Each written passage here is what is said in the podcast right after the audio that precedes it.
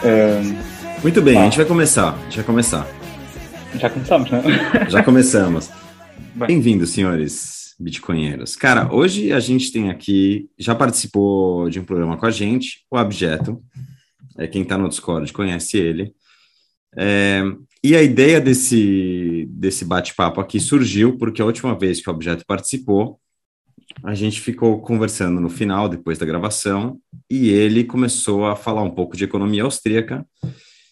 E aí a gente pensou, puxa, seria legal chamar o Objeto para falar um pouco de economia austríaca. Ele é um, um psicopata que, que foi a fundo aí na, no tema da economia austríaca. A gente já falou, a gente fala sempre de economia austríaca, né, de uma maneira mais superficial aqui no canal. Tivemos um bate-papo com o Miguel uma vez sobre, sobre economia austríaca. É, mas a gente queria fazer esse bate-papo aqui para talvez. Carlos um Novaes também. Carlos Novaes também. A gente queria fazer esse bate-papo aqui para ir um pouco mais é, a fundo no tema. O Abjeto, ele é de Portugal, vocês vão perceber pelo sotaque dele. Ele fala um pouquinho rápido, é, mas vale a pena fazer o esforço para escutar com atenção o que ele está falando. E se for necessário, eu vou interromper algumas vezes e pedir para ele falar é, um pouco mais devagar. É, além disso, o objeto faz parte do grupo Aceita, Aceita Bitcoin. Bitcoin. Fala aí, Dó. Não, aceita Bitcoin, eles já estão há quatro meses aí, todas as semanas, quartas-feiras também ou terça? Não, costuma ser à terça-feira, pelas 10 terça da noite. Terça-feira. Horário Terça-feira, 10 da noite de Portugal, que seria o que? Umas 4 do Brasil, um negócio 8, assim? 8 da noite. 8 da noite, 8 da noite no Brasil. É, vale a pena conferir aí, eles estão. É, o programa Bitcoin Only, né? Só Bitcoin com o sim. Thiago. O sim. Thiago também, né? Com o Thiago Vasconcelos, sim. Thiago Vasconcelos também esteve aqui no, com a gente é, que, era um, que ele é um desenvolvedor Lightning e tal, entusiasta lá de, de Portugal. Então quem é? O Tiago, o Abjeto, quem mais? Somos um conjunto de voluntários, ao fim e ao cabo não é ninguém, somos todos. Um, mas para o podcast, enfim, quem, quem costuma dar a voz é o Tiago e, e, eu estou lá como co-host para lhe ajudar naquilo que é preciso, pronto, enfim, não. Mas o projeto é, o projeto é dele, enfim, ele é uma iniciativa, ele é, enfim, jogou a bola para a frente pá, eu, com todo o gosto, enfim, estou lá para acrescentar o que posso, não, enfim, não, o projeto é dele. Perfeito, perfeito. E pronto, vamos entrar no assunto, não é? Vamos entrar no assunto. Economia austríaca. Acho que, acho que antes de começar é, direto no material denso, né? Vamos, vamos começar leve, suave, para ir entrando assim devagarinho no assunto começar por que, que é tão importante entender é, economia austríaca, ou qual é a importância da economia austríaca para o Bitcoin? Vamos começar por aí, antes de ir em toda a história e cair na, no buraco aí da, da economia austríaca. Qual é a importância do, da economia austríaca para entender o Bitcoin, né? É. Bem, vou começar pela resposta. Eu acho que sem economia austríaca não se entende Bitcoin. E agora, enfim, uh, vamos, vamos aos porquês, né? porque é que sem economia austríaca não, não é possível compreender Bitcoin? Porque somente uh, a escola austríaca de economia fundamentou nos últimos anos uh, uma base muito sólida que, que, nos deixasse argumentar a favor de teorias como a deflação da moeda, sobre uh, o livre mercado e a livre circulação de diferentes moedas e a competição entre as membros, o mercado de dinheiro, digamos assim somente a escola austríaca coloca em causa o, enfim, o direito dos Estados terem emitido ao, ao seu bem favor a circulação da moeda. Uh, então, são vários, são vários pontos que são colocados em causa na escola austríaca, quando, quando, se, quando se fala em dinheiro e moeda, que nas outras escolas é deixado de lado porque, pá, parte do seu princípio, a janela de Overton não deixa que, que esse tipo de assunto seja abordado. Enfim, não, não, vou, não, não, não se vai conversar com um monetarista nem com um keynesiano. Uh, nem sequer é aceitável bater com esse tipo de gente se, se, se a moeda deve ser sequer deflacionária. Enfim, é, está fora de questão dentro do, da janela de argumentos possíveis de apresentar. Então, se a pessoa vier desse, desse meio, uh, Bitcoin para ela vai ser uma desconstrução do que ela já tinha construído anteriormente. O raciocínio dela vai ter que ser desconstruído, desmoldado, digamos assim, vai ter que ser construído outra vez, enfim, partindo de uma base sólida. E creio eu que neste momento, neste momento do jogo, e, e isso nota-se até pela, pela porcentagem de pessoas associadas ao, enfim, à escola austríaca que, que, são adeptas de Bitcoin, enfim, é a grande maioria, não, não se vê, é, não, é, não é à toa que não se vê keynesianos, nem se vê, nem se vê motoristas nesta comunidade, né? é quase todo austríaco e, e a grande maioria ortodoxos, enfim, uh, descartam até o, os austríacos mais modernos, enfim, que enfim, ainda sou a favor das, das 100% de reservas, não, enfim, não, não sou a favor das 100% de reservas no, nos bancos centrais e, e lá está, isso, isso volta, levanta uma série de questões que eu acho que, que os primórdios é, é esse o, o, tipo de assunto que vamos trazer para hoje, que é, vamos lá ver, então porque é que a escola austríaca começou por, por porque é, que, porque é que a escola austríaca hoje pensa assim, né? E para compreender o porquê de hoje os austríacos se posicionarem dessa forma, eu acho que pronto, o início, e aliás era o intuito deste, deste, deste, pronto, desta pequena conversa que a gente vamos ter aqui, que é explicar pronto, um pouco da história da escola austríaca, do, da melhor forma que eu posso, né? Um, começando pelo que eu acho que, é, que são, que são os proto-austríacos, digamos assim, que são, que em parte é enfim, é o legado da, do trabalho da, da Igreja Católica no, no, final do, no final da sua época de ouro, e durante o período da expansão do, dos descobrimentos, enfim, tanto, tanto no reino espanhol como no português, dá-se ali.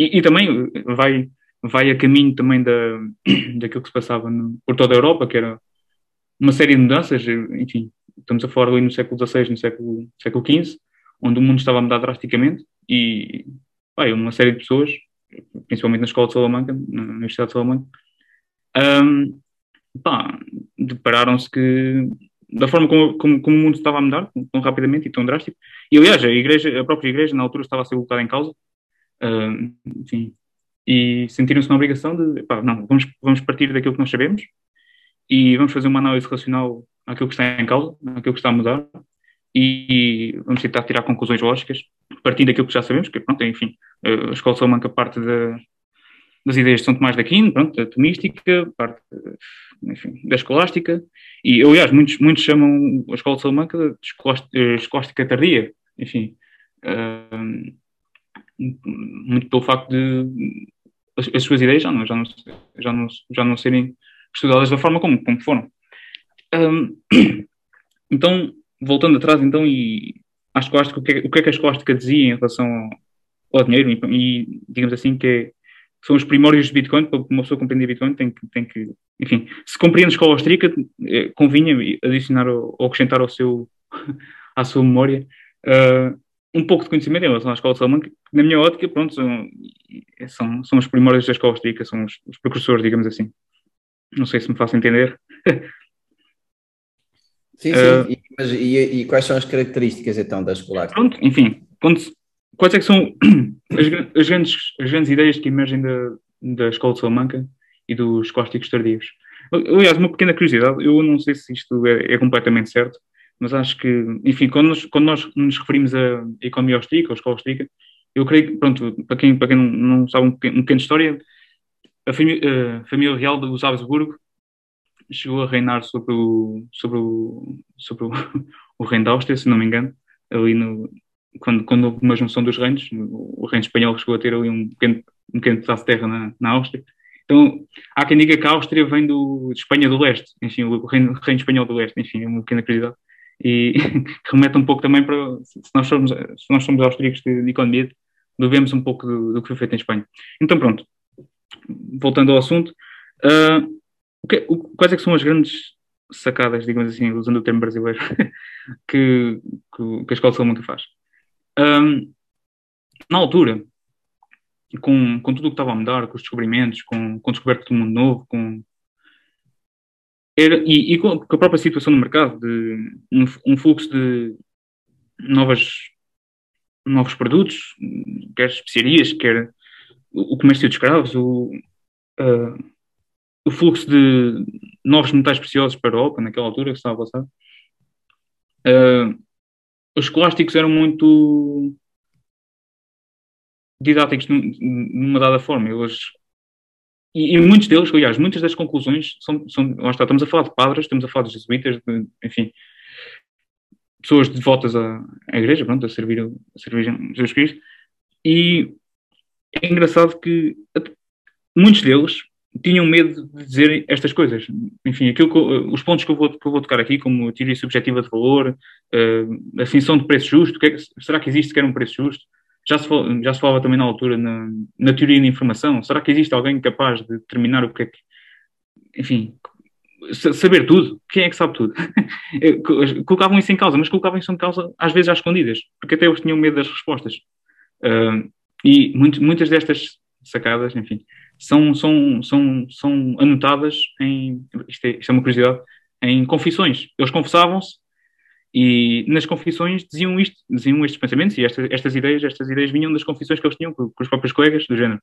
se isto é verdade, então como, como assim? Isto, isto aqui qualquer causa muita coisa. E a própria ideia de. Ok, vamos lá então. Todos. Ou, ou, só, só, uma, só, uma, coisa, é, objeto. Uma pergunta. Não ficou claro para mim qual foi o incômodo que começou a gerar esse tipo de questionamento? Ok, pois, haviam muitas mudanças, muitas coisas estavam acontecendo, mas qual, quais eram os incômodos pontuais que, que catalisaram esse, esse surgimento dessas ideias? A, própria escolástica estava a ser colocada em causa na altura pelos nominalistas. Enfim, era uma secção de, da igreja que já, enfim, o, o tomismo em si, aristotélico, já estava a ser colocado em causa pelos nominalistas. Eu, enfim, eu não sou a pessoa mais apropriada para falar nesse tipo de assuntos, mas até esse canto da igreja e desses sacerdotes estava a ser colocado em causa. Mas a maior, maior das, das maior da enfim, aqueles que colocavam mais em causa a escolástica vinham do, do leste europeu, vinham, de, vinham da, da Europa moderna, do, do mundo anglo-saxónico, enfim. Uh, já tinha surgido a Revolução Protestante, já, já se enfim, é engraçado que. Ah, está, pronto, a igreja estava a ser colocada num canto, principalmente os, os, os católicos. E enfim, já, já tinha havido a Revolução Protestante, a, a Revolução Liberal de, a Revolução Liberal Francesa começava a dar os seus primeiros, os seus primeiros, os seus primeiros tiros, pelo menos as ideias. Um, e pronto, lá está, é, é, é, deste, é, deste, é deste envolto que na altura circulava que encostados à parede, eles sentiram uma espécie de obrigação para, para com o povo deles, queriam explicar aquilo que estava, que estava acontecendo. Não? E é, é, é, vem, vem daí. Não, não, eu uhum. acho que se não fosse esse motivo, se não, fosse, se não fossem as mudanças, as mudanças drásticas, que, que, aliás, existem pessoas que fazem comparações com, com, com a atualidade, que, que dizem que nós estamos a passar talvez por um, um período parecido. Hum, se calhar a próxima década vai ser um período de mudanças drásticas também nesse aspecto, uhum. não só social como económico e que existe um pequeno grupo de pessoas que está a aproveitar este curto espaço de tempo, né? Nós temos agora, eu, eu creio que fazemos parte desse grupo, para um, retaliar, voltando, voltando ao, ao, à racionalidade, enfim, voltando a, a, colocar os pés no chão. E pronto, esses, esses como é que era, só uma coisa, Ivan, como é que era aquele nome que se dava ao pessoal que está vendo aquele artigo que nós gostámos muito? Remanescentes. Nós somos os remanescentes, objeto. Já ouvi esse termo. Somos os remanescentes. E, e, os remanescentes, pelos vistos, no século XV e XVI, eram, eram, era a escola de Salamanca, lá, os, os jesuítas. Mas diga é... lá, então, eh, só para não nos perdermos até, até em Portugal, até, até, em Portugal acabamos por ser, os jesuítas acabaram, acabaram por ser, eh, tanto, tanto em Portugal como no Brasil, ainda na altura do, do Império Brasileiro, os jesuítas foram altamente perseguidos. Foram, uh, foram foram importantíssimos por um lado e depois e foram bastante perseguidos por outro. Marquês Mas então Pombal, quais foram? Exatamente, Marquês de Pombal ali foi, foi, foi terrível, é? Não foi, extinguiu-os, né? Extinguiu, se não me engano. Sim, a ordem foi extinguida. É, mas então quais foram as principais conclusões vá de, de, de da escola de Salamanca? Ah, tem, temos a ideia de, de preço justo, não existe preço justo, não, não existe ninguém com a possibilidade no mundo de determinar o que é, que é um preço justo. Existe um, prim, um primórdio também da, da ideia que há. É Interessante ter vindo tarde... tão de trás, não é? Exato, exato, porque, é. as, exato. Porque as ideias de preço justo, enfim, que, que hoje estudo nas universidades, eu creio que vêm do, do mundo anglo-saxónico, pronto, do, dos neoclássicos. E, e lá está, acaba, a escolástica acaba por ser deixada de lado. É? Uhum. talvez pela sua, pela sua associação à igreja, eu creio que sim, eu creio que a divergência vem daí. Uh, uhum. então, e também, também tem a ideia, por exemplo, to, enfim, toda a gente conhece a famosa obra de Hayek, né?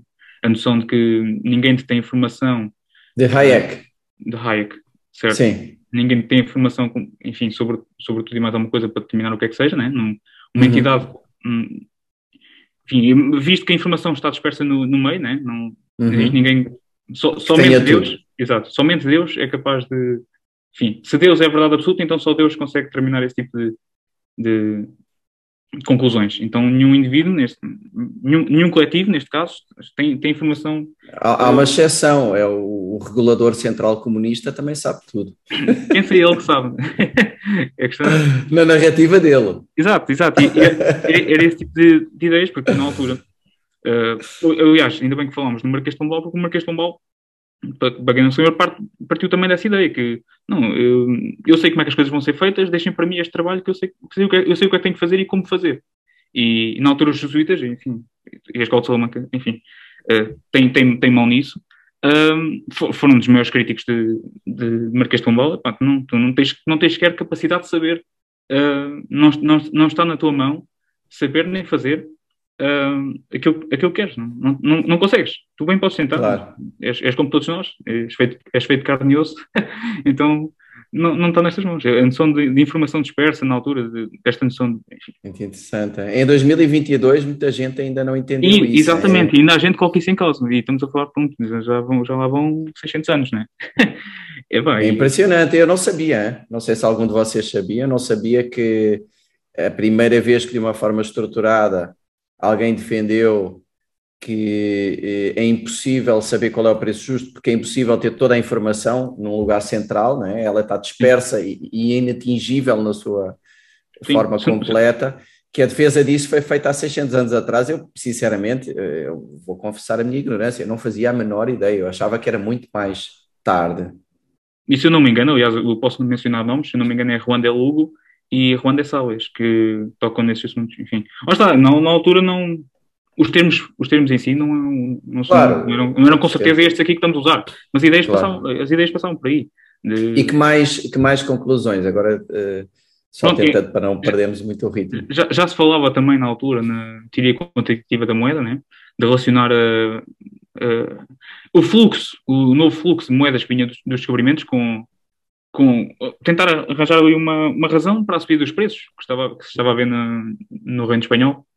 Porque aqui neste caso, em vez de impressão de moeda, o que estava a acontecer era estava a chegar de fora é, ouro, vinha prata, por exemplo, ouro. e então o estoque de ouro, portanto não há uma impressão, não há um governo central imprimindo, mas há um estoque de ouro vindo de fora para dentro que gerou, é isso, gerou uma inflação Sim, é, no, no, preço das coisas em ouro, digamos assim. É Sim, isso? mas, mas até, até é engraçado que. Foi o que causou mas, o fim do Império, né? Do, há, há, quem diga que sim, há quem diga que sim. Mas o, mais engraçado é o, o quando nos tornámos tolerantes a este tipo de medidas.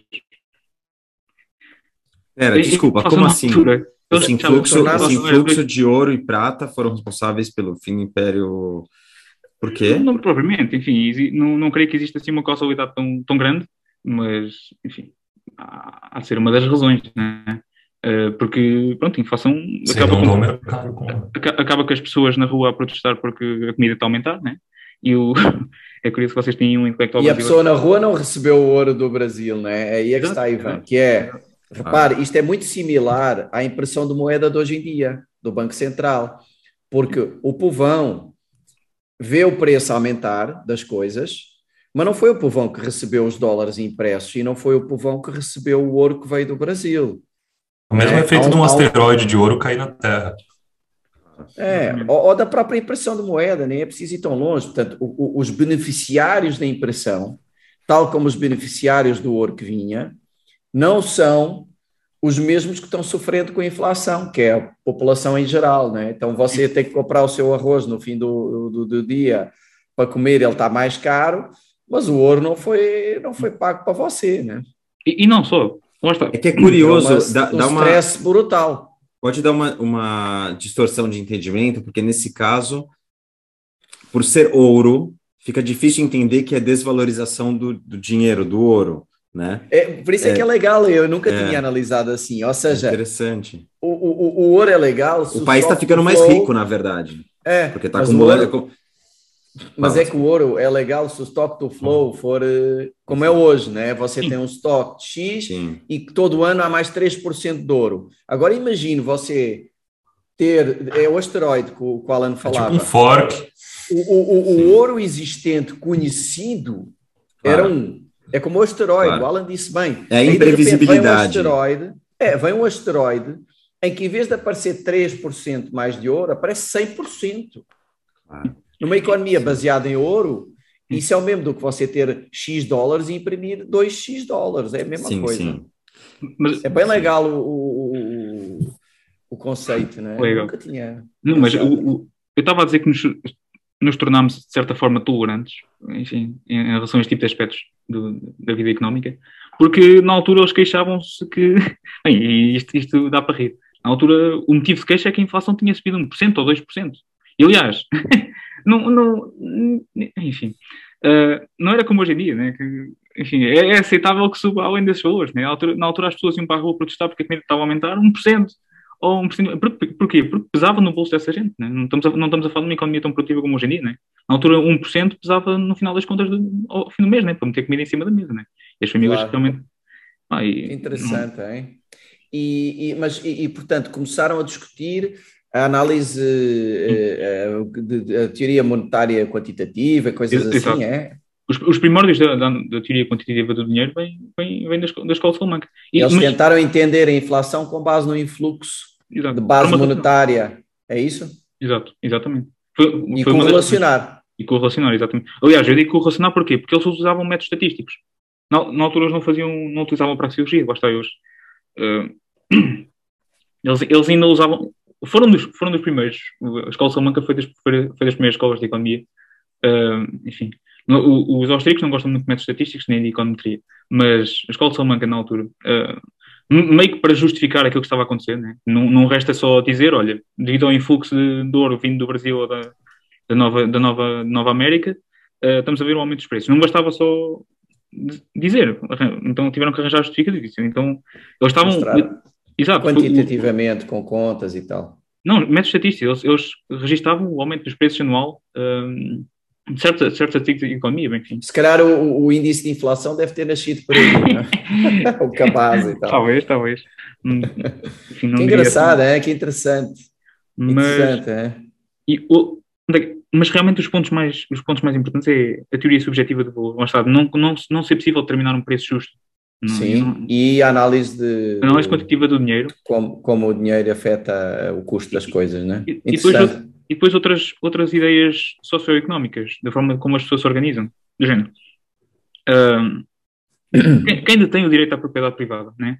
Uh, assim, para a Igreja, a propriedade privada não é um direito absoluto, né? É, é, a propriedade, a propriedade privada é um. É, é, surrogate, tipo um surrogate, é? Sim, é, é, eles, é assim, eu não quero, não, quero, não quero ser espancado na rua quando disser isto, mas a Igreja é um bocado utilitária em relação ao, ao, ao direito da propriedade privada, enquanto os libertários ou pianos, enfim, são uh, é, o, é o princípio, é o princípio, a propriedade privada é o princípio, fundamenta o modelo socioeconómico, enfim, o anarcocapitalista ou, ou o libertarianismo.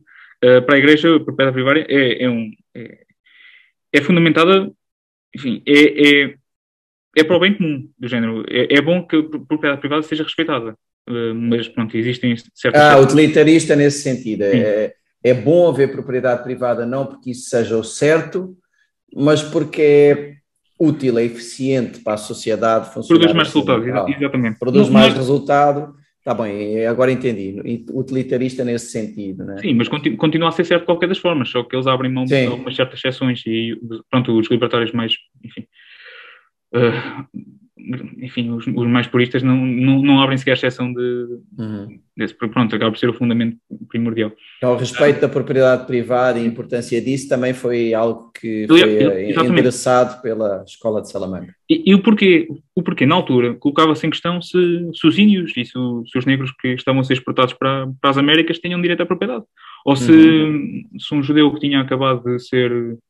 Uh, pronto, tinha acabado de passar pela Pela Inquisição? Pela Inquisição, pronto. Auto de fé. Exato.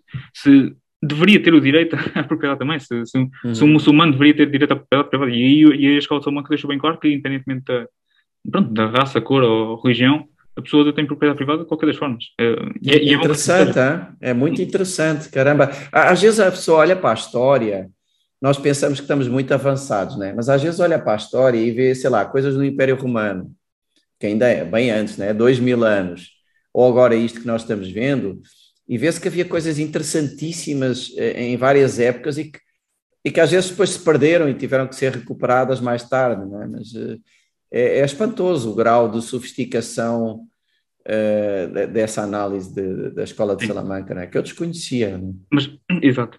E voltando à questão do, da teoria quantitativa do dinheiro, é engraçado que eles também colocavam em causa. Uh, uma pessoa engraçada para falar.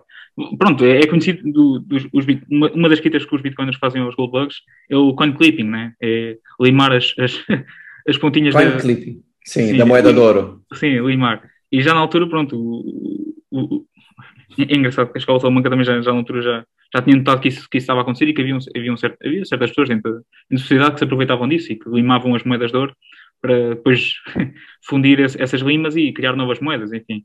Uh, já... Vocês sabem, sabem o que é isso, não é? Que se fazia. Portanto, como a moeda tinha um valor não pelo seu peso, Sim. mas por ter lá o símbolo do rei, né? começou a haver uma dissociação, uma, ainda suave, muito mais suave do que depois com o padrão ouro e o fim do padrão ouro, mas começou a haver uma dissociação entre o valor em ouro e o valor da moeda, né? porque tinha lá o símbolo do rei, então eles raspavam as pontinhas, diminuíam 10% o volume de ouro da moeda, mas o valor facial dela era o mesmo. Sim, Sei lá, mil reis, mil reis, só mil reis na mesma. Eles colocaram as ranhuras, né? Sim. Mas isso, isso é engraçado, isso é uma tradição, isso. isso. é uma tradição que já vem muito atrás do, do, Império Romano, né? enfim, não, não mudou, só que na altura... É, onde há humano há... Exato. Sim, mas lá está, na altura no Império Romano não, não, essa análise não, não tinha sido feita ainda, os cósticos, uh, as, as escolas salamancas, aí já, já começa realmente a fundamentar, é não, não, vocês não podem fazer isso, isso... Isso vai gerar inflação, pronto, enfim, não, não só recolhendo a estatística, mas também usando. Gera inflação, porque gera, aumenta, aumenta a base monetária artificialmente. Eu, eu, para... Debasement, debasement, exatamente. Mas é engraçado o que, que, que eu ia dizer? Eu ia dizer o seguinte: que se, se há pessoas a quem nós temos que agradecer deste tipo. Os austríacos modernos, por acaso, eu, eu não, nunca na vida saberia este tipo de, este tipo de, de coisas se não fosse Mario Rothbard ou. ou Jesus, e é, o, Mario, o Mario Rothbard e o o Jesus Guarda de Souto, aqui o espanhol, o nosso colega, é, é, engraçado que muitos dos, do, dos, dos austríacos, enfim, não. Também, também, também somos um pouco culpados. Uh, enfim, colocamos às vezes de lado o, o passado e para, e para muitos que a austríaca começa talvez em Mengar e não. Enfim. Exato, não, nós tínhamos esta base da escola de Salamanca. Sim para poder ter usado e nunca usámos, ninguém estudou isso, não é? Você diz que somos Sim. culpados nesse aspecto, é? Tivemos que esperar pelos austríacos quando se calhar a resposta já estava estruturada, bonitinha, bem pensada lá atrás, né?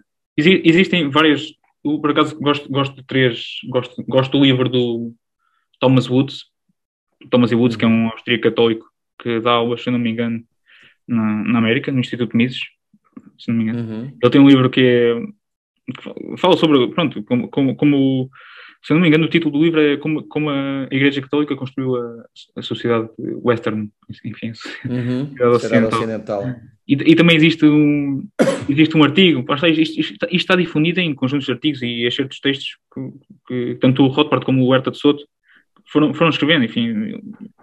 Eu, eu creio que, que, há uma, que há um período de tradução de, de uma senhora, que agora me falha o nome, que ela, hum, além de falar espanhol, ele tinha contacto com, com os académicos. E na altura estava a traduzir uns textos de, da Escola de Salamanca e acho que o Rothbard entra em contato com ele e, e, começa a ler os textos e pá, não, isto, isto bate certo com aquilo que estamos a dizer. E, pá, e há, ali uma, uma, luz, então o Rothbard começa, começa a interessar-se pelo aquilo e escreve lá dois artigos, se não me engano, que ele, ele escreve a pré-história da, da escola austríaca, uma nova luz, algo, algo do género.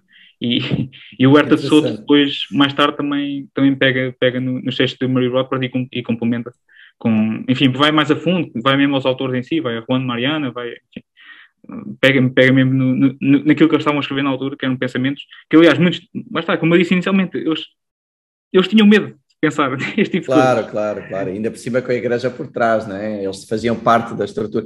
E, mas olha, desculpa, eu, eu, eu vou tentar manter assim algum ritmo para não para também não ficar um episódio de três horas, então não, não, vou, vou tentando forçar uma aceleraçãozinha, tá bom? Força, tá, tá bom. e depois, qual é o, o, o, passo seguinte, depois desta, desta, da, desta fase da, da, análise da escola de Salamanca? Depois entramos na, na época dos neoclássicos, né? entramos no... Quando, quando, quando, acaba, quando o Império Espanhol acaba por cair e o Império Português também, uh, entra, entra para, para a cena, pronto, os holandeses, os ingleses, o, o, enfim, o mundo anglo-saxónico com os seus, com os seus economistas, né? Começamos a ver David Ricardo, começamos a ver eh, os, os Adam Smiths da vida.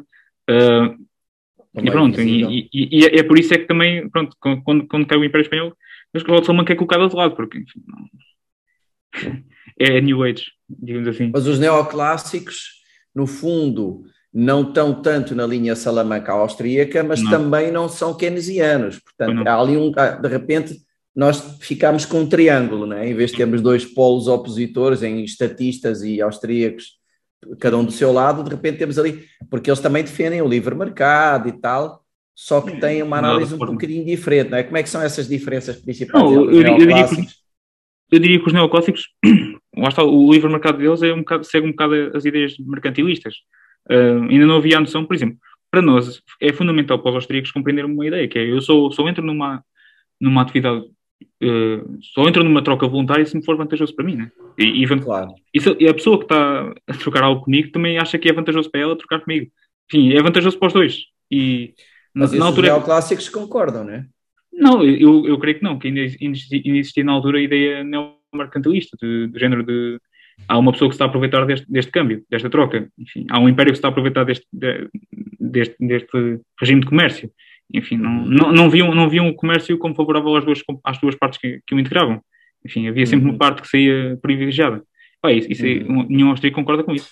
Uh, enfim, porque, enfim, uhum. tudo. Portanto, Mas o Adam Smith, o Adam Smith, pelo menos. Na riqueza das é assim? nações, né? Não, na riqueza das é assim? nações Wealth of Nations, do, do Adam Smith. Uhum. Eu, se não me engano, ele tem lá um ponto onde, onde, pronto, onde, se, onde se fala no, no trade balance, pronto, no, de... entre países, não é? Quando tá, estás a falar mais entre nações, não é? Sim, porque, não, sim, não, de, não, não, não, não dentro do, do mesmo país haver uma, um produtor e um consumidor, aí não, não é? é? Eu acho que, eu acho que é vantajoso fazer uma correlação e, e tentar situar uh, Europa na altura do, dos cósticos.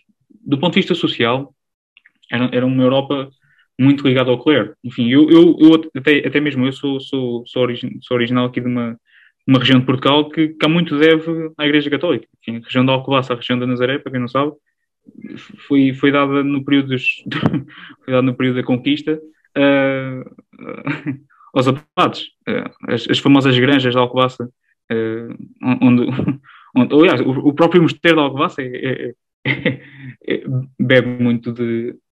Enfim, para quem não sabe a história, pronto, Dom Afonso Henriques, no, no, período da conquista, vai entregando, vai entregando terras porque não, não tinha capacidade de as cultivar, não tinha capacidade de as trabalhar, e vai entregando, vai entregando as terras que vai conquistando à Igreja Católica. Enfim, uh, e, e, e, essa relação, essa relação de, de simbiose nunca, nunca, saiu do, do meio, enfim. Uh, e Portugal, nessa altura, era, o comércio era. Enfim, eu também, eu também venho de uma família que, que bebe, bebe, um pouco disso, que é, o comércio eram relações intercomunitárias do género. Eu vou, vou à feira, vou, agora vou à feira daquela terra, no dia a seguir vou à feira da outra terra, uh, tenho aqui o meu campinho, vou, produzo, produzo aquilo que tenho que produzir e, e, e vou escoar o resto. Uh, era, era uma economia muito familiar, as pessoas. Não, a, a, noção de comércio internacional, onde. Uh, ainda não havia, ainda não estava formalizado. Claro. Então, lá está, por isso é que este, este, esta entrada do mundo novo, das Américas e de ver, ver o comércio com uma nova, com uma nova visão e uhum. abala, abala vai abalar, porque o, os ibéricos não tinham, não tinham tanto essa noção de fazer comércio por comércio, pronto, enfim, sim, havia uma sim, relação sempre segunda vaga, claramente, né? a Holanda foi totalmente determinante. Holanda, a, parte Inglaterra... a, a, parte que eu não estou a entender bem é a seguinte, que é, é Adam Smith, sim, eu concordo na parte de nação contra nação, ele tem ainda uma Exatamente. visão que não é win-win, ele não é a favor de uma Exatamente. globalização em que todos ganham, isso sim, mas dentro de um dado mercado num país, ele tinha aquilo da foi ele que começou a fazer, a estruturar a ideia da procura e da, da, oferta e da procura, do equilíbrio entre a oferta e a procura e tal, e aí é win-win, não é? Eu acho, que, eu acho que a questão da oferta e da procura também vem da escolástica, mas, mas pronto, sim. Eh, aliás, acho, acho que já Aristóteles comentava, comentava, comentava isso, achava muito atrás. Eh, eu, eu, eu costumo, assim, eu não, não sou lá muito favorável a dar grandes créditos aos, aos neoclássicos. Sabia, uhum, haveria uhum. Uma, um, um, pensamento económico que eu gostaria colocar de lado, só algum dia que fosse colocar de lado, eu acho que os, os neoclássicos, enfim. Mais do que os keynesianos? Eh, acho que os keynesianos. Vão, mais perigo? Acho que os keynesianos vão, vão, vão, vamos lá ver. Eu sempre, sempre eu, eu comecei a estudar escolas de dica para tentar compreender aquilo que estava a, estava a passar à minha volta. E eu, eu acho que as pessoas que acabam por estar. O, aliás, ainda, ainda é curioso que, que ainda há um, houve um rapaz que foi lá aceitar Bitcoin na semana passada, há coisa de uma semana, e ele vinha de, vinha, vinha de economia e tinha-se formado em economia. E aquilo que ele fez depois, depois de acabar o curso foi estudar a escola austríaca para compreender a realidade. É pá, eu fico.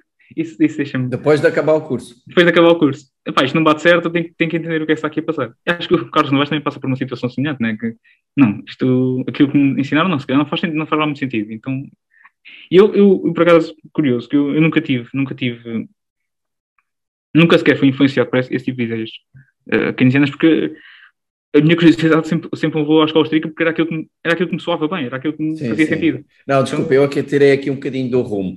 Então pronto, seguindo, depois foi a, a neoclássica e, e a seguir, só porque acabei por interromper um bocadinho o rumo. Como é que foi depois essa, essa evolução? A seguir aos neoclássicos, com certeza que começam a surgir os, os primeiros austríacos, né?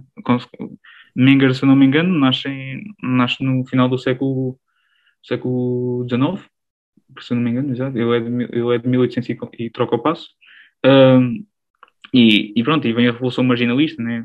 A, a questão é que, está, a, revolução, a própria Revolução Marginalista, do valor marginal, do, enfim, de, de, a própria noção de.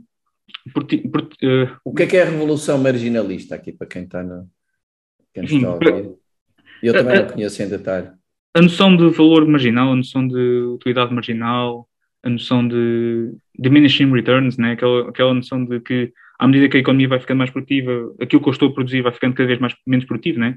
à medida que mais, mais recursos são, são, são alocados nesta, nesta atividade produtiva que eu estou a, que eu estou a realizar, uh, eu vou, vou, curiosamente produzindo menos, à medida, que, à medida que a sociedade repara que aquilo que eu produzo é cada vez menos produtivo, ou torna mais aceito aquilo que eu, que, que eu acabei por ser. Uhum. Imaginando o seguinte cenário, é fácil fazer, utilizar o exemplo de um computador. Um computador, um, certamente, na altura em que foi introduzido, era muito mais produtivo, se calhar, do, do pronto, para as pessoas que, que, tiravam partido dele, do que hoje em dia. Claro, claro. Então, o, o, ou o primeiro copo para tirar a sede. Exato, exato. O centésimo já não. Exatamente. Aliás, esse é, esse é, o exemplo mais dado. a questão do, do, copo, do copo de, primeiro copo de água no, no deserto e um, enfim. E depois é, é, engraçado, né? é engraçado que a escola austríaca, a escola austríaca nisso também bebe, a Revolução Marginal bebe dos cósticos numa, numa questão que é, os, os cósticos, quando se, quando se coloca em causa a questão do valor subjetivo, os cósticos partiam de um pressuposto diferente. Eles partiam do princípio da, da ordem da ordem uh, uh, uh, Cósmica, exatamente, acho que é da ordem cósmica que vinha de São Tomás de Aquino. Ele, de certa forma, tinha, eles, de certa forma, tinham operado. Existe uma ordem cósmica, pronto, enfim, não? São Tomás de Aquino e, e Santo Agostinho acho que argumentam a favor de uma ordem cósmica no universo. Uhum. Que, que, os animais são superiores às pedras, que os humanos são superiores aos animais, que os anjos são superiores aos, aos, aos humanos e que Deus está acima de todos eles. Uh, e curioso que no mundo real uma pedra de ouro valia mais que, que um rato ou com, ou com um coelho. Então ali, ali a própria ordem cósmica que eles tinham na cabeça não, não, não fazia sentido. E aí, aí começa também a surgir o, a questão do valor subjetivo, né? Então, uhum. peraí, então, mas como é que uma pedra de ouro vale mais que um, animal? Uhum. e, e, e eu, aliás, eu, eu acredito que o valor subjetivo também venha, daí, venha dessa, dessa, dessa conclusão a que eles chegaram que Não, aquilo que atribui valor é, é a procura por um. Por um uhum. Vem da demanda, o, o, valor vem da, da demanda e, e, é subjetiva à pessoa que, que, que lhe atribui, né? não Mas isso é, é a questão de, de, de, do valor marginal, diminishing returns e tal, é algo que foi incorporado na própria escola clássica também, não é? Não há uma quebra entre a escola austríaca e a neoclássica. Ou há? Eu, eu creio que argumento a favor que, que há senão hum. não havia. Então, conta lá quais são os principais, os principais pontos de fricção, digamos, entre o que é que distingue mais, o que é que trouxe de novo contra o, o que era feito até então, uh, na tua opinião? O que é que foi assim mais disruptivo? Hum. Hum. Quais foram as diferenças? Bem, se não me engano, é, é, é, é vem dos neoclássicos Uh, é, surge no período dos neoclássicos também os, a, escola, a, escola, de Frankfurt e os primeiros marxistas, né? Uh, a noção de valor objetivo. Lá está, colocando, colocando os, a escola de Salamanca de lado, a, a noção de valor subjetivo sai, sai do plano, volta, volta a emergir a ideia de valor objetivo e de valor trabalho, né? Uh, e, e aliás, se não me engano, alguns dos neoclássicos defendiam, defendiam o valor trabalho, né? que o, o valor de um, de um, dado produto está subjacendo ao trabalho que foi embutido na, na produção desse mesmo produto.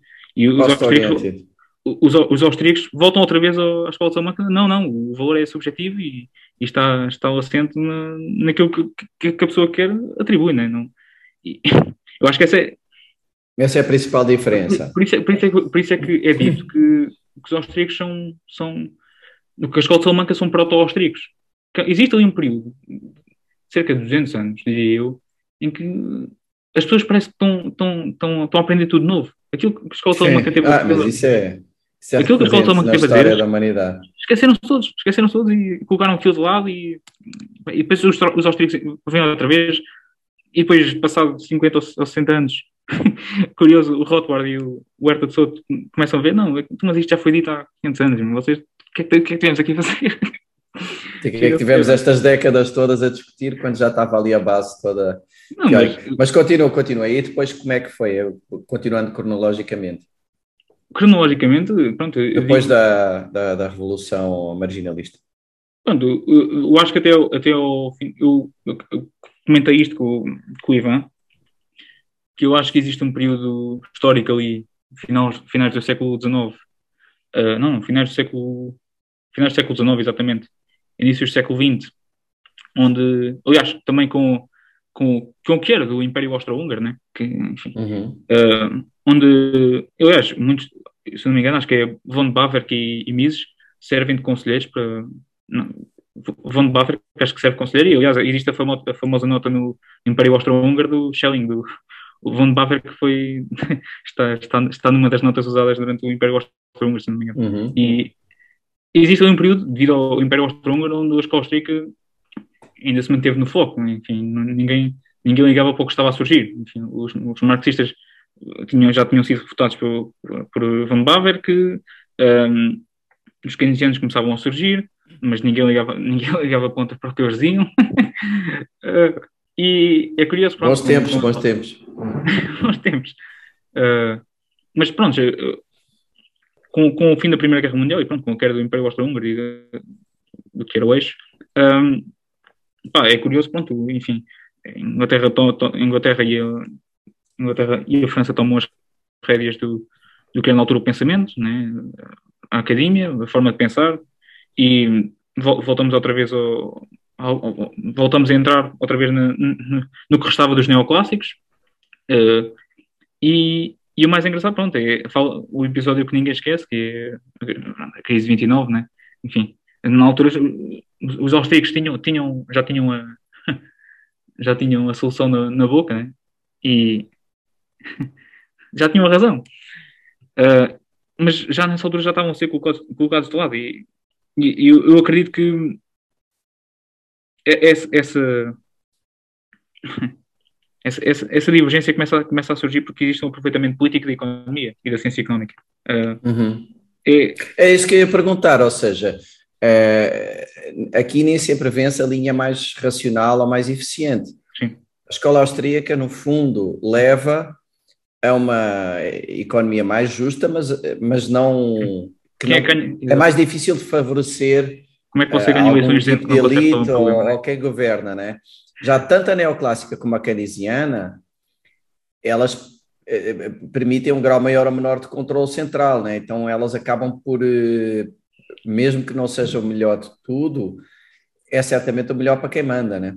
Certo, é aquela coisa, quem, um, um, um ponto vazio nos austríacos que, que eu reparo é, é a humildade que é preciso para ter, ter, ter, ter a capacidade de dizer às pessoas que eu não sei resolver o problema que tu tens. Só tu sabes.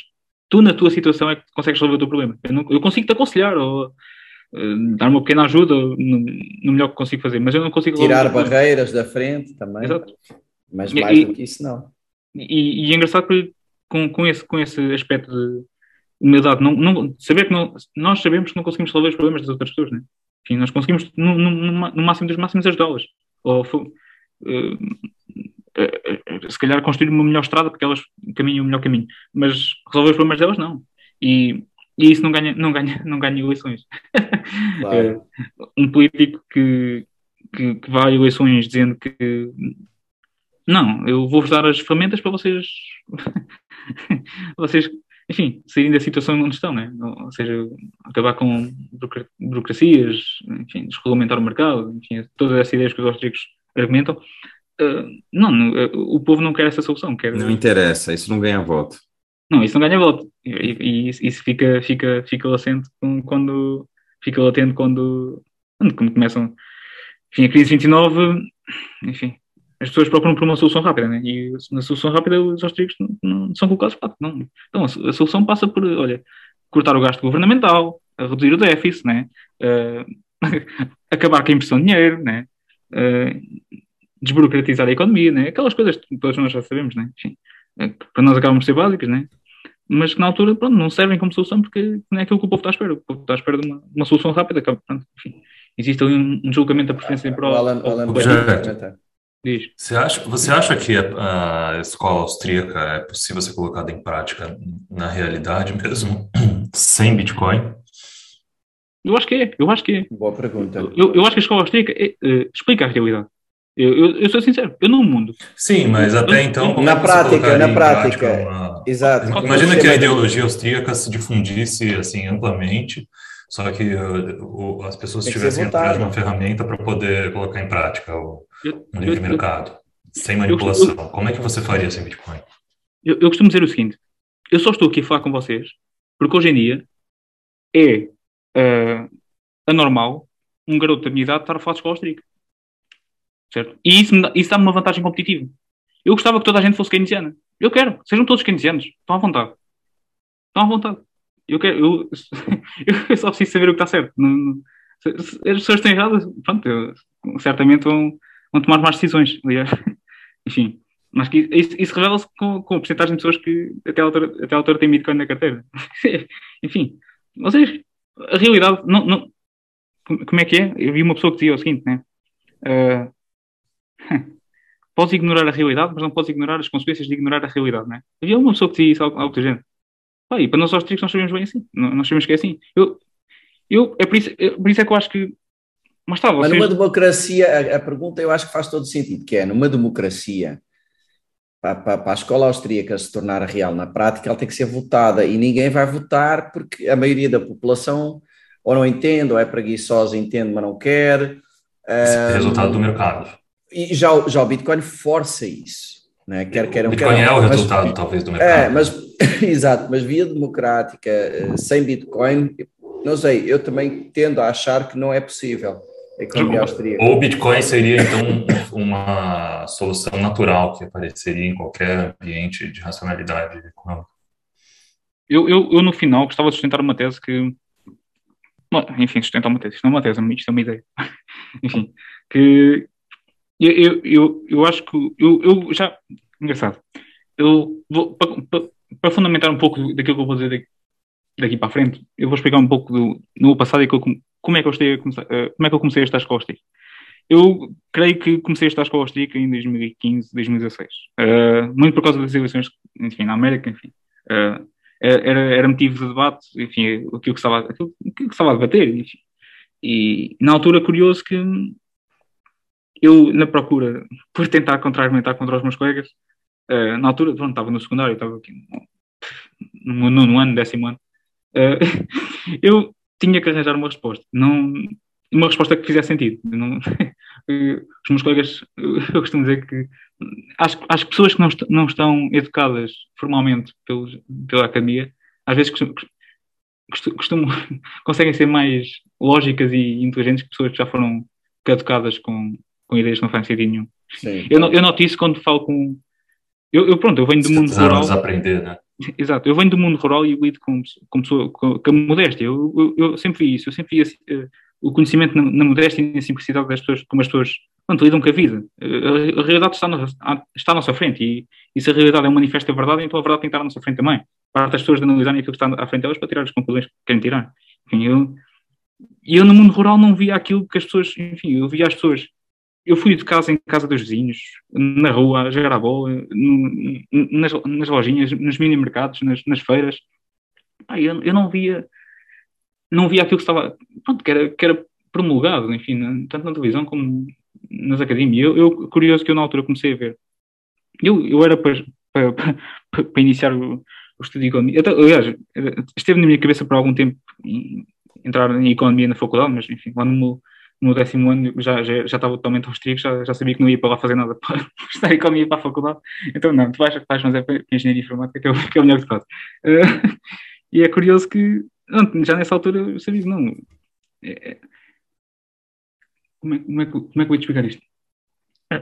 Eu, eu queria, pronto, devido à necessidade de compreender aquilo que estava a passar à minha volta, e, e também da, da necessidade de contra-argumentar contra aquilo que estava a ser dito na altura, mas contra-argumentar de forma racional, um, a escola austríaca soou, soou, soou que nem uma luva, tipo, batia certo, eu, eu achava, eu, eu na altura lembro-me perfeitamente, até fiquei um bocado, um, um bocado maluco, que aquilo que eu dizia era, era descartado por toda a gente, vem, vem daí também um pouco da ideia do objeto, então, o objeto é uma pessoa que até te conta a verdade, mas tu se calhar não, não, tá, não estás disposto, se calhar, para ouvir aquilo que eu tenho a dizer, ou, já, já descartaste a partir, da, a partir da primeira palavra que eu disse, entende? É, engraçado, pronto. Enfim, eu, eu via, eu via, havia um deputado, enfim, com os, problemas basilares, enfim, a ideia de desemprego, combater desemprego, a ideia de gerar crescimento, enfim, são coisas tão básicas. A economia é básica. Eu não, eu não, eu não, eu não considero a economia difícil, pelo menos o básico. E eu, eu na altura comecei a pensar, epá, não, os políticos não, nem, nem, os políticos sabem o básico do básico. Eu tenho aqui uma arma do caraças. isto, isto é. Então, peraí, não, o que estes gajos estão a dizer não faz sentido. E aliás, além de não fazer sentido, produz os resultados contrários que eles querem. E mais tarde eles vão usar outra vez a mesma ferramenta para, para continuar a, a clicar na mesma tecla e os é resultados vão ser, loucura, não é? É, eu, loucura não, mas eu na altura pensava que o louco era eu. O curioso é essa. Na altura, pronto, enfim, não, não sabia. Mas e, qual era, e qual era então a, a, a teoria? A tua? A minha? Eu já era um austríaco. No, no, não, não, no... digo, estavas a dizer que ias, ias uh, introduzir uma teoria tua. Ah, sim, pronto. Vamos lá ver, eu, eu, acho, eu acho que o Bitcoin está cá para quem, para quem se apercebeu da realidade. Um... Uma tese.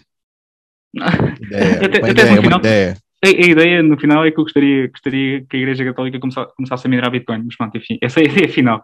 Mas isso, um dia, um dia vou ter que fundamentar isso melhor. Seria épico, eu ia achar muito interessante. Se calhar não, não culpar para a atual, ou tem que, tem que haver ali uma mudança drástica. Mas se, se o Bitcoin é um registro da verdade e é, é, um, é um. Como é, como é que eu dizer? É, é o transporte da verdade, né? O Bitcoin não aceita mentira, certo? Os nós estão lá para rejeitar tudo o que é mentira. E no, no, num bloco de Bitcoin só é aceita a verdade. E, e os, tanto os mineiros como os nós competem pelo, pelo registro da verdade, né? digamos assim. E eu acho que é, é, curioso que eu, eu, eu, vejo, eu, eu, tanto, vejo a Igreja Católica eh, que nos últimos dois mil anos tentou fazer exatamente o mesmo. Uh, mas pronto, é, isso é, um, é um pequena parte, é um raciocínio mesmo. Não, Interessante, interessante. É, é, quase isso, é mais filosófico do que, do que outra coisa. Mas não, então voltando à não, nossa. E, mas a ideia se parte por, pelo seguinte, que é, eu acho que a igreja tem, tem, tem, tem meios para, utilizando a, utilizando a receita que tem advinda da, da caridade, eu acho que tem meios para comprar, para comprar as X e financiar obras daqui a 100 anos, 100, 200 anos. Uh, Era eu, um bom investimento. Eu, é? eu, eu, costumo dizer que eu, eu, eu tenho, tenho familiares dentro, de, enfim, dentro de certas secções de igreja e eu costumo dizer que, mesmo à frente, à frente dessas, dessas mesmas pessoas, uh, assim, com um tom de retórica, porque acho que a retórica, enfim, uh, as pessoas olham para dentro quando, quando, quando, quando não compreendem aquilo que está a ser dito. Sentem-se sentem culpados por não compreender. Eu costumo dizer, oh, olha lá, um, você acha que, que o Mosteiro de Alcobaça ou que o Mosteiro de Jerónimos foi construído com, com dívida ou, ou algo parecido ou foi construído com dinheiro de verdade? Eu sou, até, até, pessoas na igreja colocam, colocam em causa não, mas como assim, como assim dinheiro de verdade? Não, então, olha, olha lá, isto, isto, isto, isto são obras que demoram tempo e, além de tempo, precisam de capital que não é possível ser acumulado durante uma geração, certo? Isto, isto é, e, e ser uma ferramenta que nos deixe acumular capital, como é que nós vamos voltar a construir obras destas, deste género assim? Não vamos. Eu sou. Então, mas, então, mas isso coloca em causa? Ah, sim, coloca, então. É normal que coloque em causa. Mas... Sim, nunca mais vai haver uma obra assim colossal. Exato, até, até nós temos um.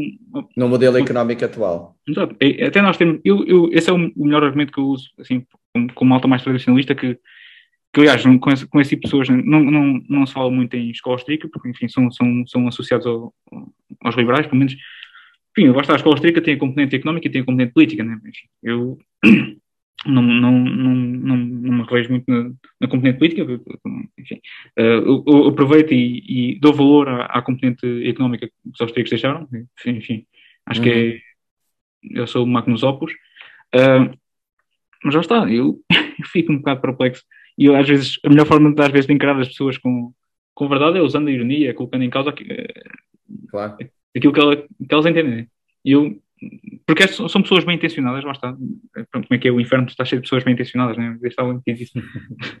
Mas estamos a falar de pessoas que querem, querem trabalhar, querem acumular capital, querem ter filhos, querem deixar algum, alguma coisa para trás e no mundo atual não o conseguem fazer, dadas as ferramentas que lhes são dadas.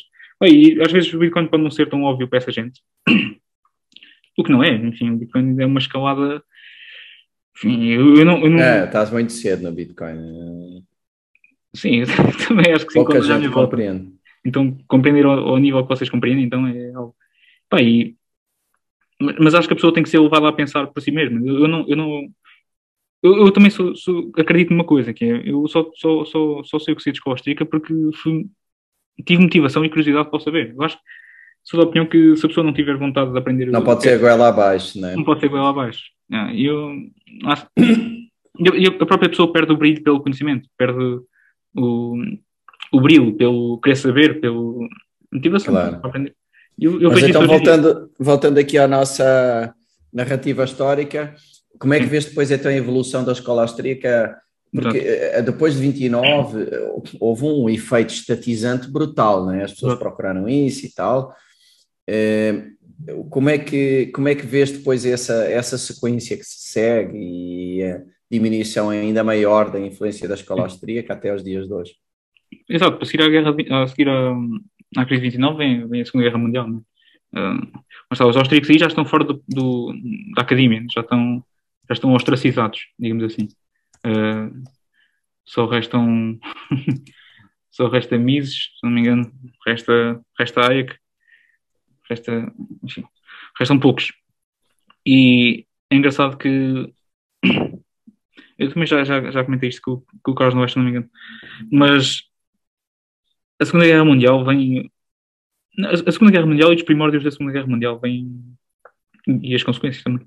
Uh, vem, vem dar ao Estado um argumento. A guerra, a guerra sempre foi motivo para aumentar o poder do Estado. Sempre, sempre. Sempre, sempre foi motivo, sempre, sempre foi motivo é. para Sempre foi e sempre será. Aumentar o controle, aumentar a impressão de moeda. Sempre. É engraçado que não haja uma, não haja uma ocasião em que fuja, fuja a regra, é mesmo sempre. Uh, e os austríacos não servem para esse tipo de. Nós, não está, se, se, fundo, se, se, no, fundo das nossas ideias está que as pessoas devem cooperativamente transacionar umas com as outras, e no período de guerra, lá está também, há quem diga que é, numa fronteira onde não passa mercadoria, passam tanques de guerra, né? é aquela coisa. Se já partiste do princípio que não, não estás disposto a, a trocar com aquela pessoa, o que é que vai passar na fronteira? Enfim. E é nesses períodos de grandes divergências, enfim, que o Estado, que o Estado mais, mais se apodera daquilo que as pessoas têm. E nós vemos, pronto, enfim, a Segunda Guerra Mundial então é o, é o pico disso, né? É, e é curioso que ah, existe um, o, o, fim da Segunda, da Segunda Guerra Mundial é, é, se calhar o mais importante. Eu nem diria que é a Segunda Guerra Mundial em si, nem o, nem o, nem o início, mas sim o fim. É Porque uhum. o pós-Segunda Guerra Mundial. Uh, a América venceu a guerra, certo? E venceu a guerra fazendo aquilo que estava a fazer anteriormente, certo? Uh, então parte do princípio que aquilo que estávamos a fazer estava correto. enfim, nós ganhámos, entre aspas. Uh, então, aí, como é, como é que eu ia dizer? existe um fluxo e é aí que, é aí que, que as ideias keynesianas começam mesmo a, a pegar, a meter, a meter mudança. E, enfim.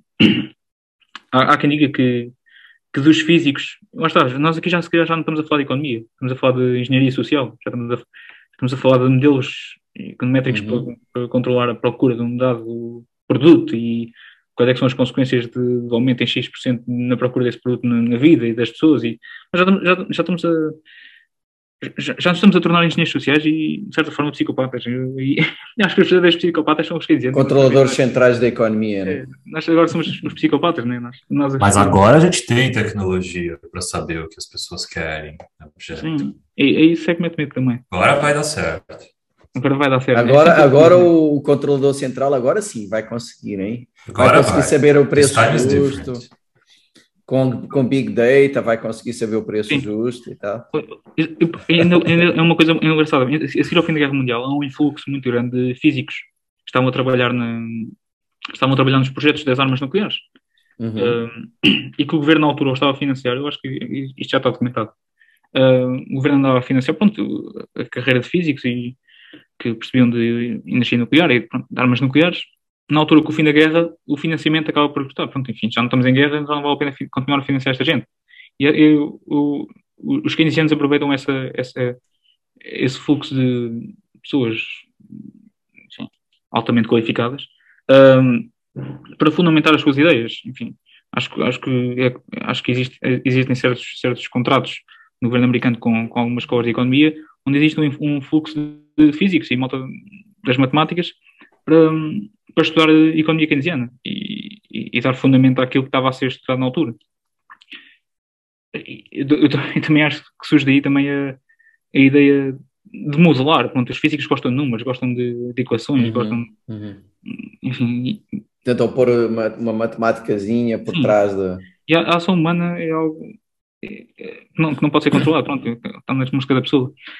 Mas pronto, o governo não, queria, não gostava desse, desse tipo de ideias, o governo quer, quer uma resposta. Então, na altura, eu, eu, sei que existe um fluxo de, de físicos que estavam na altura a trabalhar em armas nucleares para, para as faculdades de economia. Enfim, uhum. essa correlação. Interessante. E, e existe também, pronto, e surge também um aumento no, no uso de métodos estatísticos e de, uhum. de, modelos, de modelos, matemáticos para, enfim, para Tentar prever tudo e mais alguma coisa. Né?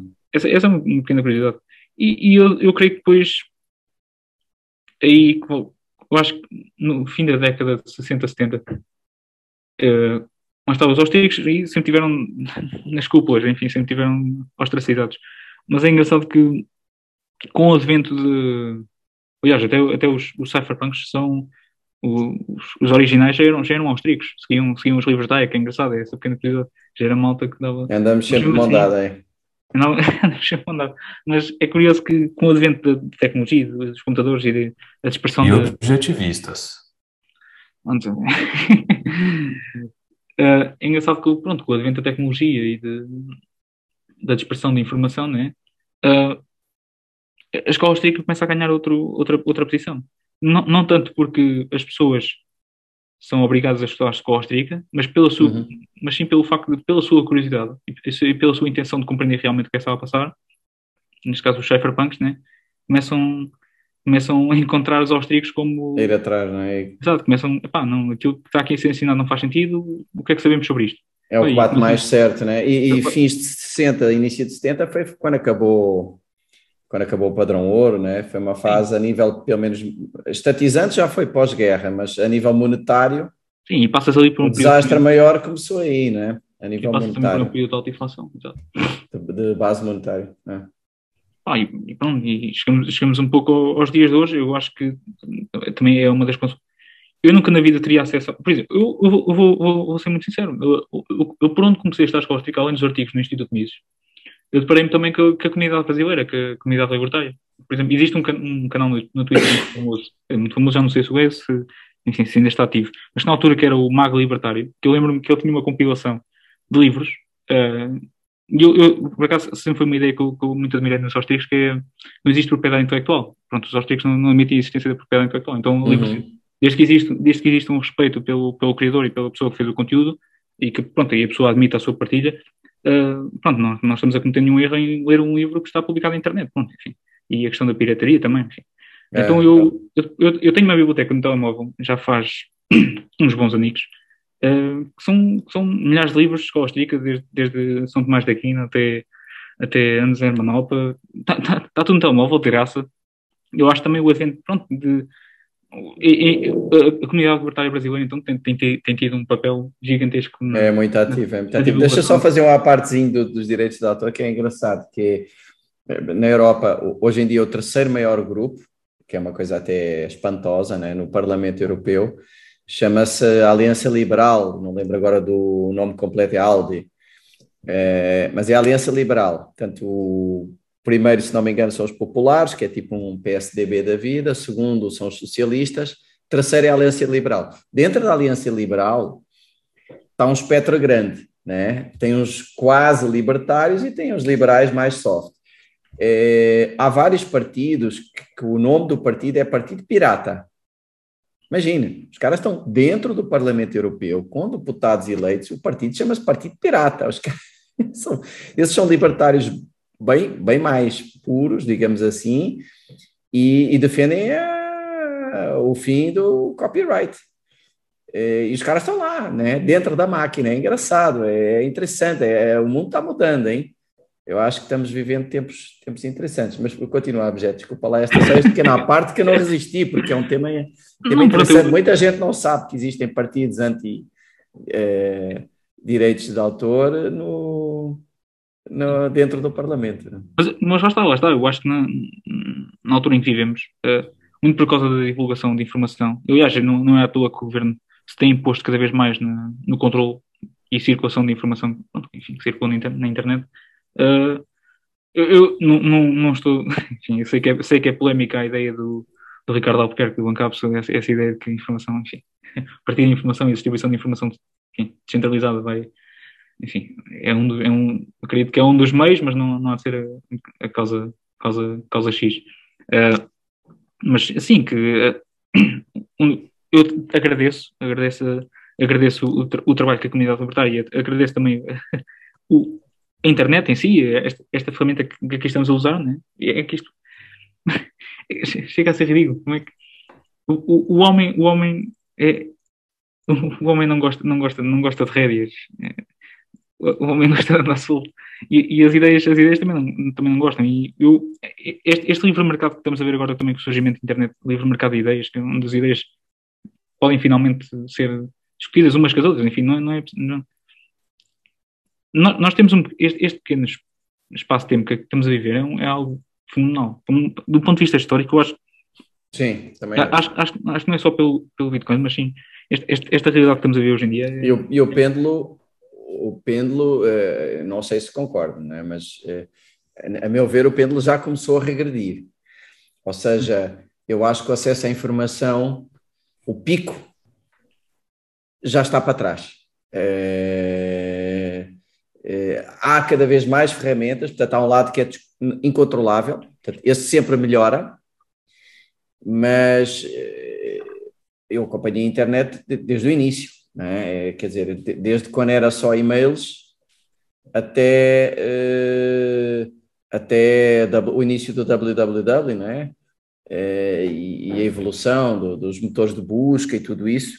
Eu acho que nós avançamos sempre no sentido de maior liberdade, até há pouco tempo atrás e começámos a regredir. Há ferramentas que talvez acabem por contrariar isso à força, né? e, impedem essa regressão, porque são de tal forma descentralizadas e difíceis de controlar que acabam por permitir, mas, mas até elas tomarem corpo vai demorar um pouquinho. Então, acho que, pelo menos nem que seja momentaneamente, o nosso grau de liberdade de acesso à informação, eu acho que diminuiu pela primeira vez em, em muitos anos, mas atingimos o pico civilizacional máximo agora, né, há pouco tempo, que é ótimo, mesmo com a regressão. Achas? Eu, eu acho, eu acho que já diminuiu, porque eu falo porque a partir do momento em que, por exemplo, o próprio motor de busca começa a fazer censura. Mas é... podes ter outro motor de busca. Mas está, é aquela coisa É difícil. É, é, aí, aí, portanto, há duas É outra decorrência natural, né, Beca? Se você é. pode fazer uma, uma não, não, mas aí, aí, aí é o que você vai acabar fazendo. Até que os seus é usuários achem que isso é uma desvantagem e possam criar é, ferramentas para subverter. Mas aí é o que eu digo que é uma regressão que pode ser temporária porque as ferramentas vão impedir que ela ocorra. Mas temporariamente sim, porque temporariamente nós ainda usamos Google. Até o DuckDuckGo não é, foi, foi, foi, começou a censurar. Portanto, eh, não é fácil substituir o Google, não é fácil, não é nada fácil e não é rápido. Portanto, vai eu acho que houve uma regressão, mas acho que essa regressão depois vai ser compensada por essas ferramentas que estão fora de controle. Né? Mas acho que houve regressão, sim. Acho que hoje estamos pior do que há três anos atrás. Por outro lado, lá no passado a gente tinha poucos usuários, né? Então, poucas pessoas se comunicavam livremente. Hoje você tem muitas pessoas se comunicando não tão livremente. E, e não só as Difícil pessoas... de quantificar, né? as pessoas escolhem associar-se livremente, né? Na altura, é aquela coisa. É, podiam lá, ainda podem, né, se associar livremente, se souberem usar as ferramentas necessárias. Sim. Não, eu acho que as ferramentas vão vencer este retrocesso, mas neste momento. Vão massificar, talvez. É, mas neste momento houve, né? Acho que vai ser ultrapassado e vamos passar o pico anterior. Nós subimos, descemos um pouquinho e vamos subir mais mas descemos um pouquinho, acho. Mas voltando aqui ao tema do, dos austríacos, então, só, só vendo aí objeto, que eu, porque é, é, essa diferença dos neoclássicos, hoje em dia, para mim, talvez em alguns aspectos seja mais terno do que era no fim do século XIX. Né? Então, é, essa talvez. parte acho que é interessante, que é como é que se posicionam os austríacos na panóplia que existe hoje em dia. Porque eu vejo assim, eu vejo o tal triângulo, né?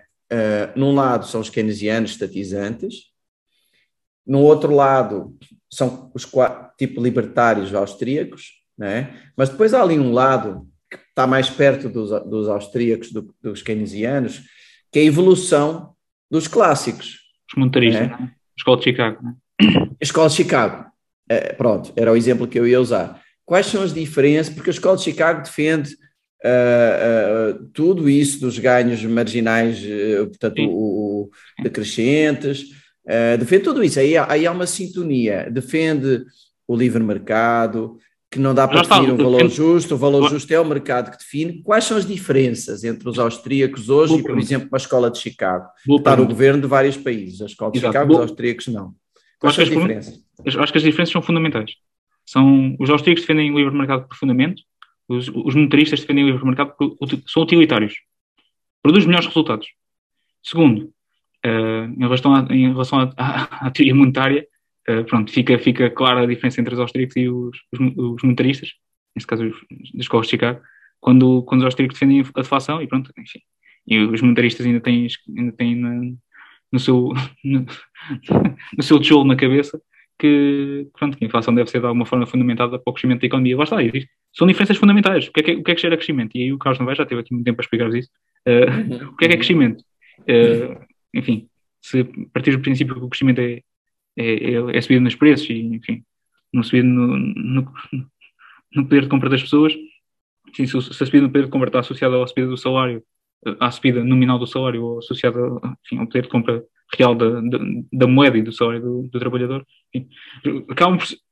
Pronto, eu, eu, eu acho que. Este, exato, eu acho simplificando, a diferença entre os monetaristas e os austríacos em fundamentos Acho que os austríacos defendem o livre mercado por fundamento, porque assim o deve ser, e os, os monetaristas são, são utilitários nesse aspecto. Acho que defendem o livre mercado porque é melhor que assim seja. E eu, uhum. eu pronto, aí tenho, tenho, que dar valor aos austríacos, enfim. Mas não sei se me fui claro, mas acho que essa é, sim, sim, a grande sim, sim, sim, E, e depois, sim, é... e depois, pela razão de ser melhor que assim seja, seja pelo ponto de vista utilitário, acabam por cair na armadilha de justificar certas coisas que o governo possa fazer, não é? Neste Exato, caso, uma intervenção estatal maior. Exatamente. alguma, algum, enfim, muitos dos, muitos dos, dos clássicos eh, defendem uma intervenção para, por exemplo, para ter uma postura anticíclica no mas ciclo é... da economia. Eh, Quantitative Segundo eh, os austríacos e várias análises que eu vi, por exemplo, a própria crise, a, a crise de 29, que foi uma das maiores, uh, foi a maior da história da, moderna da humanidade. Uh, eles, diziam, eles diziam que houve, eu vi vários autores dizendo que houve uma parecida uns anos antes. Em 2020, sim, em 1920. E, exatamente, só que não houve intervenção. Exato. E, e ela naturalmente, naturalmente ela extinguiu-se muito mais rápido. Já a de 29, por exemplo, se usarmos como critério o índice da Bolsa, né? podemos usar qualquer critério e esse tem a vantagem que é fácil de medir. Né? Só se recuperou os valores pré-29 em 57. É, é brutal. É, é, brutal. Quer dizer, se há um exemplo, é, é, impressionante, se há um exemplo é que a intervenção estatal foi, foi muito mal sucedida, é esse. Qual é o remédio? depois de se verificar que aquilo foi um desastre, é mais, ainda mais, é, né? é repetir a, a tal definição de loucura, é repetir a, repetir a dose que não, que não funcionou, né? Portanto, é, os neoclássicos acho que sim, acho que cai um bocado nesse erro de tentar remediar as falhas de mercado com o Estado, mas é profundamente. Os austríacos acreditam tanto no, no mercado que, há, que, sabem que não só isso não é eficiente, como nem sequer é o. Mesmo que fosse eficiente, continuaria a ser errado. O mercado deve funcionar por mas, si e isso é que é o certo. Mas é, engraçado que já, já está. O mercado sabe o melhor caminho. nós afastámos da, da, da escolástica, mas a escola salamanca também tem, tem, um, tem um ponto nisso, né? que o Estado deve se manter fora da economia. Já, já os escolásticos também já diziam isso. Enfim. O mercado encontra sempre a melhor forma. Portanto, qualquer é, é, tentativa de ser melhor que o mercado é infrutífera. É, aquele, é aquela questão vocês acham que os keynesianos eles, eles sabem que a, a, a, filosofia deles gera distorções no mercado, mas mesmo assim eles preferem gerar distorções é, porque eles acham que as distorções vão causar uma aceleração de, de, de outros processos que não se acelera, acelerariam se eles não tivessem é, manipulando? Ou seja, eles veem a, manipulação do, do, do, do, do mercado como uma coisa positiva. É que eu não sei se entendi bem a pergunta. Eu acho que a maior parte dos keynesianos acha que funciona. Ou seja, eles não fazem que é por aquilo, ignorância, então, do, não fazem aquilo para beneficiar os amigos, sabendo que vai beneficiar os amigos e prejudicar todo mundo. Eu acho, pelo que eu falei ao longo da minha vida com, com, com várias pessoas, eu acho que eles acreditam. Claro, depois ao nível de políticos e tal é diferente, vou falar mais a nível económico. Políticos, claro, há coisas que eles sabem que, não, que vão dar errado, mas que vão beneficiar os amigos e tudo bem. Mas eu acho que é, os keynesianos realmente acreditam que aquilo funciona. Hum. Ah, eu também acho que é isso. Eu acho eu acho que existe uma pequena minoria lá dentro que não acredita. É, mas é uma minoria. Eu, eu, exemplo, os espertos eu... mesmo, né? os inteligentes mesmo. Os que aproveitam da... Maquiavélicos, né? Espertos e maus. Tem que, tem que ter as duas características, tem que ser espertos e maus, né? Se forem espertos e bons, saem fora. Se forem mas, espertos e maus, ficam para se aproveitar. Mas, por exemplo, eu, eu trabalhei muito, uh, trabalhei muito não, mas trabalhei um, um, tempo numa, numa área que era, um, uh, quando, quando há compra de material militar, os governos tendem a exigir eh, o que eles chamam contrapartidas. Então, por exemplo, você vai gastar 10 milhões de dólares a comprar eh, um, sei lá, um, conjunto de tanques e em vez de você fazer um bid em que paga o, o mais barato, você diz assim, não, mas os meus fornecedores têm que devolver um milhão de dólares do que eu paguei em contrapartidas. É, e você diz, pô, mas isso está no preço. Não é melhor pagar 9 milhões em vez de pagar 10 milhões e o cara devolver um milhão em contrapartidas? Eles, e, e, e, e repare, eu estou falando, eu estava na equipe que estava desenhando como é que seriam as contrapartidas para que esse milhão tenha um fator multiplicador na economia maior possível. Portanto, eu fazia parte da equipe que dizia assim: olha, em vez de gastar um milhão aqui, é melhor gastar ali, porque o milhão aqui vai gerar dois e o milhão ali vai gerar três. E, e, e, e, toda a gente, e eram discussões uh, sérias de equipe, com vários estudos, com vários dados, e toda a gente acreditava uh, nisso, que, que, realmente esse milhão, vai, se for aqui vai valer 3, se for ali vai valer 4, tem, falta o multiplicador, uh, e, era uma tentativa de, pronto, aplicá-lo da melhor forma e tal. Ninguém disse que era melhor deixar o milhão na, na mão dos contribuintes e pagar 9 milhões ao fornecedor. Não, mas não simulava os algoritmos para fazer esse cálculo do multiplicador. Não está dentro das opções de resposta aqui. Uh, não, é, Ninguém nunca sabia, era, né? Era, eram feitas análises, mas era tudo muito. Era, era tudo. Alguém colocou época, arbitrariamente um valor no Excel de, de multiplicação. Era muito, era, era muito superficial a análise, né? Ela era muito superficial. Mas, mas, mas era feita. Mas aqui o importante nem era tanto isso. É. Um, eu, é, todo mundo que estava na sala de reunião, todo mundo que estava nas reuniões acreditava em, e se você está lá presencialmente, você vê como é que o olho pisca, como é que a boca fala, qual é o tom de voz, todo mundo acreditava no que estava falando. Meu Deus.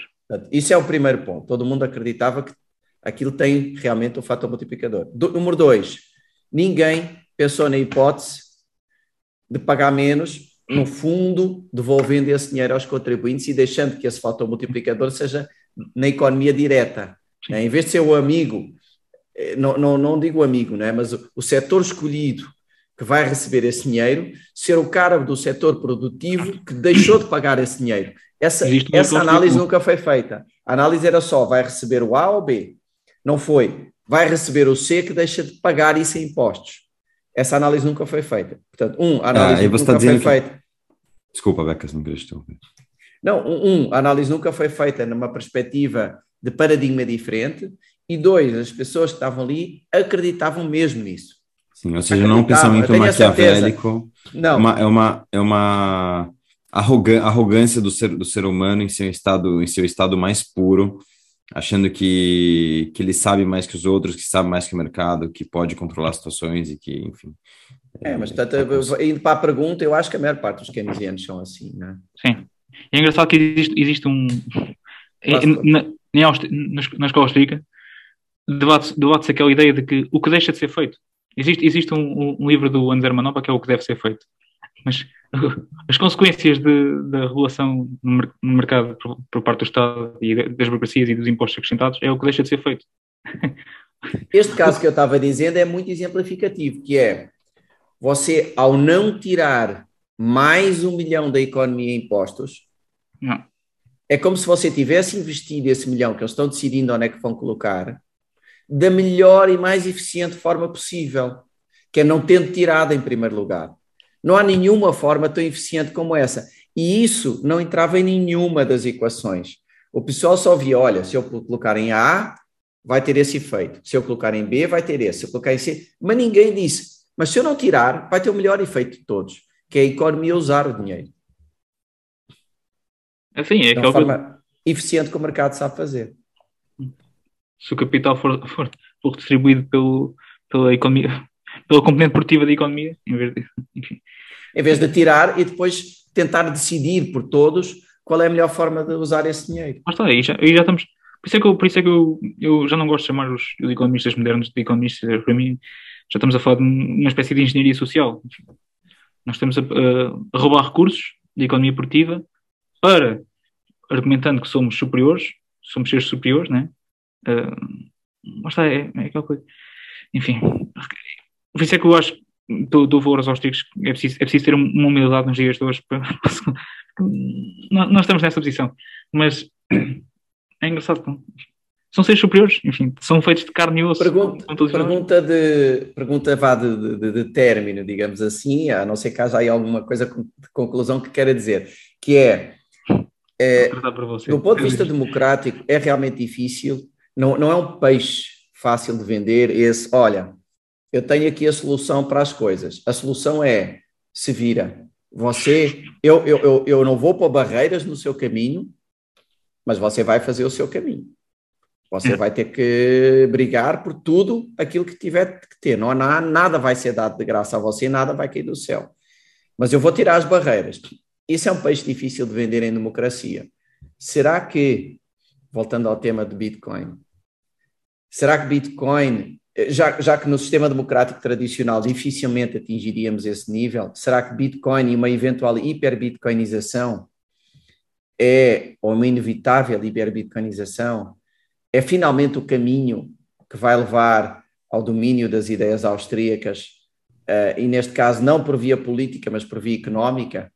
Sim, eu acho que sim. Sim.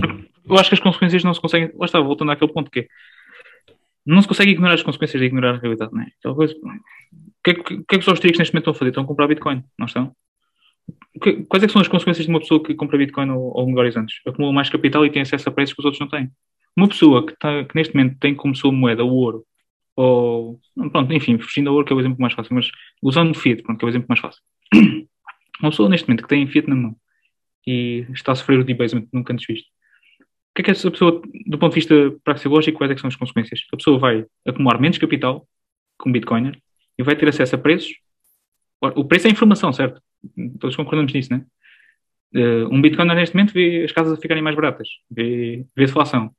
Uh, um keynesiano e uma pessoa que tem Fiat no bolso, neste momento está a ver os, o preço dos serviços a subir. E isso, são as consequências de escolher um, um, bom e um mau dinheiro. É, vou acumular mais capital e vou ter acesso a preços que tu não tens. E, e isso vai se manifestar na realidade. Eu, aliás, eu acredito que acho que, eu acho que os bitcoiners em certo, em, numa dada altura vão começar a investir na mineração de ouro.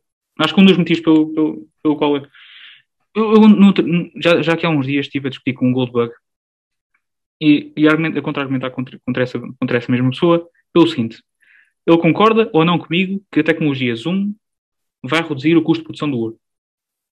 Ou tecnologias como o Zoom? Porque se calhar agora o Goldbug não precisa de ir a uma conferência, consegue fazer a conferência através de casa. Se calhar o Goldbug agora não precisa estar na, na, na mina, pode estar, pode estar na mina através de casa. Enfim, esse tipo. Porque lá está, na, na economia. no metaverso para o pessoal fingir que está na economia, na economia, os produtores competem pela redução dos custos de produção, certo? Uhum. Assim vão conseguir aumentar as margens, certo? Sim. E os gold bugs gostam de margens, certo? Eles querem vender o ouro ao máximo possível e produzi-lo ao menos possível. Uhum. Uh, a própria tecnologia está, está, está a tornar o ouro cada vez mais fácil de produzir. Pode não ser sim. fisicamente, do género, uh, encontrar mais minas, mas pode ser, sim, sim. se calhar, pelo facto de não se poder deslocar ao local. Porque conseguir reduzir os custos de operação, do género. Eu não preciso deslocar ao local, consigo economizar dinheiro, gasto em combustível, em operações e, enfim. Não sei Isso se me faz... a qualquer atividade económica, não é? Exato, exato. É, só... Lá está, são os custos fixos, né? Eh, eh, acaba por ser um custo fixo. O, o, o fator de jogo. A tecnologia, o acesso à informação, a própria tecnologia. custos em todos os segmentos, né? Mas por que o Bitcoiner uh, investir em mineração de ouro? Acho que depois da Bitcoinização, os caras vão falar, ah, e agora? O que, que a gente vai fazer? Vamos minerar ouro, não tem mais nada para fazer. Porque eu acho que os Bitcoiners vão ser mais eficientes a extrair ouro da terra do que os próprios gold. Porque nós vamos conseguir ah. acumular mais, nós vamos conseguir acumular mais capital no futuro e ter acesso a preços que eles não têm. E economizar mais ah. do que eles. É comprar, uma comprar uma maquinação que eles não conseguem comprar ainda. Porquê? Porque eu, eu agora entendi. Eu, eu, eu, eu, tava, é, eu, o raciocínio já estava três passos à minha frente. Agora entendi, sim. Ou seja, era o que estava dizendo o Alan, né? um, um hiperbitcoinizou. Já está tudo. Não, eu acho que antes disso. Agora que... vamos ter que produzir, vamos ter que tentar multiplicar de alguma forma, cada um, não é? O ouro é uma commodity industrial, não é? Nós não usamos ouro nos computadores. Podia ser ouro, podia ser magnésio, podia ser qualquer coisa, né? Mas ouro é um exemplo. Né? Pelo, pelo facto de nós optarmos por um dinheiro. Bitcoiners vão ter, vão ter mais acesso a, a, a, coisas que capitais intensivo vão ter facilidade, né? vão estar à frente. Exatamente. Olha, lá está, é aquela coisa, no mercado a competição é, é verídica, não, não há como escapar. Se tu queres, se tu queres, se tu queres Vamos ver, eu, eu, eu, gosto de exemplos práticos para que as pessoas compreendam os, os, os assuntos mais basilares.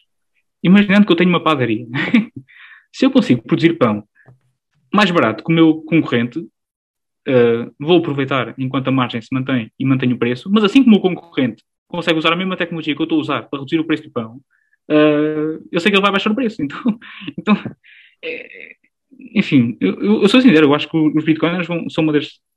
Vão, certamente, não sei, não sei de que forma o vão fazer, mas acho que mas está, sendo, sendo, que uma das consequências de adotar Bitcoin como moeda é a acumulação de capital e acesso a preços que os outros não têm, certo?